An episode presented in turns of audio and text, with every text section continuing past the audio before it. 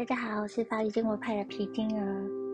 嗯，我在 EP One 的时候有说我会看独立这边请的 Podcast，那我希望大家可以嗯去追踪他们。虽然现在没有更新了，但是他每一集的重要的知识都非常值得了解，特别是 EP 六的节目提到国际法的学科。那在里面有说到，与太空法理地位有关的，会集中在国际公法这里。那如果要讨论各种跟台湾有关的问题，第一步除了史实之外，去确认说在争端的时间点有哪些规则可以拿来运用。那如果找不到规则或时间乱掉了，那我们就是讨论心酸的。所以我们在。回头讨论 type five 地位的时候，一定要非常清楚知道每一个时间点当下的国际法规则是什么。那在独立这边请的节目有提到，在国际法里面有一个名言是说，多数的国家在多数的时候都遵守多数的国际法。那大家对这么多领域这些规则都乖乖遵守，都很听话。原因就是，你遵守这些规则带来的国家利益远大于你违反这些规则。所以说，嗯，我们不要只看到一些违法的状况跟行为，就觉得哇，国际法好像没什么用。其实，国际法的领域真的非常的多，它涉及到的国家利益啊，还有法律的意义。那有一些。比较靠近某个国家利益的核心，有一些国家会觉得，哎，这个比较远，所以每个国家在遵守一些规则的程度会有一点点落差。可是这个就是真实的世界呀，世界就这么的复杂，所以希望大家不要随便就套一句话说国际法都是没用的。我们尽量不要画一条线就把它区分两半。去二分法说有用或者没用，就像我们不会因为有人闯红灯就认定红绿灯无效，我们也不会因为有人违法就认为司法没有用，我们更不会因为被闯空门就认为把门锁上没用。这世界上没有那么的简单，我觉得我们要尽量避免用简单的故事去叙述这些复杂的真实世界。这样比较好。解释这么多，就可以知道说，国际法的领域呢，有的被遵守程度很高，有的一半一半。所以说，我们在看待一些呃国际上状况的时候，我们不要当做国际法不存在，我们要去了解国际政治，它离不开国际法的框架天花板。嗯，好。其实有些人就会问说，嗯，那台湾有可能不鸟国际法吗？嗯，应该是不太可能，因为台湾涉及的领域实在太多了，几乎没有一样说不关台湾的事情。嗯，包含之后我会慢慢跟大家提关于，嗯，中华民国政权它代表盟军实施的军事占领，那军事占领到底是什么？那还有。台澎注明它具有的自决权到底是什么？那国际法上，国家到底要怎么建立才会具有国家法人格？那接着也会想跟大家聊聊国际间建国的一些例子，希望这样的循序渐进的描述可以让大家比较有概念来了解法理建国。那经过前面几篇的解说。大家对国际法应该有一点点基础的概念吧？那我们今天简单的来谈一下国际法主体的细节。国际法主体指的就是在国际法上可以行使权利、行使权利、负担义务的政治实体，不是只有主权国家才是国际法主体哦。那什么是政治实体呢？就是一个实质存在的政治单位。那国际法上的政治实体包含主权国家以 sovereign state 为主，那还有国际组织，例如联合国、WHO、WTO。那再是实质自主运作的单位，例如台澎或者是索马利兰。那在国际法上，台澎还不是一个主权国家，台澎是一个自主运作的单位。有的人会说啊，台湾是事实独立；有的人会说是事实上的国家。但在国际法上没有这样的说法。国际法上的主权独立的国家是以 sovereign state 为主，啊，必须要是具有国家法人格的政治实体，一定要是法理独立 de jure。那事实独立是政治词汇，在国际法上没有这样的词汇。国际法上，主权国家一定要是具有国家法人格的正式实体。国际法规上会称主权国家是 sovereign state，那 country 跟 nation 也称作国家，但这两个不一定是国际法上的国家。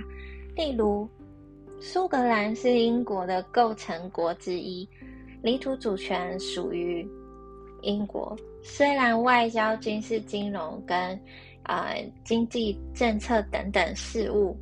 受到英国的国会管辖，可是呢，苏格兰对于内部的立法、行政上拥有一定程度的自治。那二零一四年由领土主权母国英国举办苏格兰的独立公投，后来虽然没通过，苏格兰没有成为主权独立的国家，可是呢，英国用 country 来称呼苏格兰。嗯，所以以后呢，我们看到 country，先不要直观认为，哎，就一定是主权独立的国家哦，也可能只是一个政治实体的某个单位，嗯，政治实体政权呢，掌控某一个区块，但不一定具有主权国家的身份。nation 着重的是人的部分，这个词合理翻译是民族，而不是国家。世界上大多数的国家都是 nation state，也就是呃民主国家。nation 是指由一群呃有共同文化、语言、历史，对彼此有共同感、归属感的人所构成的民族。当一群人共同生活的时候，除了四处漂泊，嗯，不然都会常住在某个地方，嗯，并透过长久共同生活形成共同文化。语言历史在特定范围内落地生根、繁衍后代，嗯，集结成的一一个团体。当这个 nation 共同生活有明确的生存边界涵盖的区域呢，逐渐出现了领导阶层，建立治理机构、阶级管理这群人跟生活的区域，就会符合 country 的定义。有人有土地有治理当局能自主运作，那 country 怎么变成 sovereign state 呢？在现代国际法上的主权国家概念呢，是我们 EP One 有提到的，就是十七世纪产生的。当时有一群代表各个 country 的领导者。共同签订了西法利亚合约，创造出主权平等及领土完整性这些关于 sovereign state 的规则。当一个 country 接受并遵守 sovereign state 的框架跟相关规则时，这个 country 就会具有国际法上主权国家的地位。所以很多地方 nation、country、state 是可以互换的。基本上，当一个 country 愿意遵守国际法秩序，愿意遵守主权国家所形成的国际社会的规范，并得到国际社会其他成员的认可，就会得到主权国家的地位。这时候可能会有人问：是不是没得到其他国家认可就不是主权国家呢？哎，这在早期是这样，没错。西法利亚主权体系是欧洲出现的，在当时欧洲人会觉得自己文明开化，所以如果有个地区要主张自己是主权国家的时候，需要其他既有主权国家的承认，因为在当时的逻辑会认为说，既然国际社会是由主权国家构成的，要成为主权国家加入国际社会，就必须被既有成员承认你够够有资格，而且必须接受主权国家之间的规范。所以在当时，如果现有的主权国家不愿意承认某个主张自己是主权国家地区的主权国家的时候，这个地区就会遇到一点麻烦。而不愿意承认的主权国家还可能会运用一些影响力，透过政治上操作来让其他国家不承认你。这时候就会很麻烦了。欧洲许多国家在过去都是开船到处建立殖民地，想发现新大陆啊。当他们到了新大陆，遇到当地的人，可能会发现这群人，嗯，确实是个 nation。他们生活的地域也满足 country 的要求，可是他们不懂 sovereign state 的原则，所以欧洲人就不会承认这群人有 sovereign state 的标准，从而也不承认这群人能得到领土完整跟主权平等原则的保障。所以欧洲人觉得自己可以任意的侵略原住民的土地，把原住民的土地当成无主地，并利用无主地先占的主张来去主张自己取得当地的领土主权。当时的无主地的概念跟现在有落差，在国际法刚出来的时候，只要不是 sovereign state 的领土，就会被当作无主地。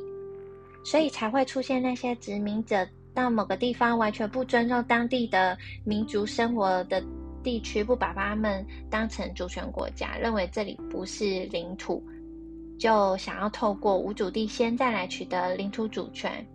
就是因为不承认你是主权国家，所以否定你控制下的地方是主权领土，又因为不是主权领土，所以把你当成无主地。来透过当时国际法上允许的领土主权取得的规则来主张，透过占领取得当地的领土主权。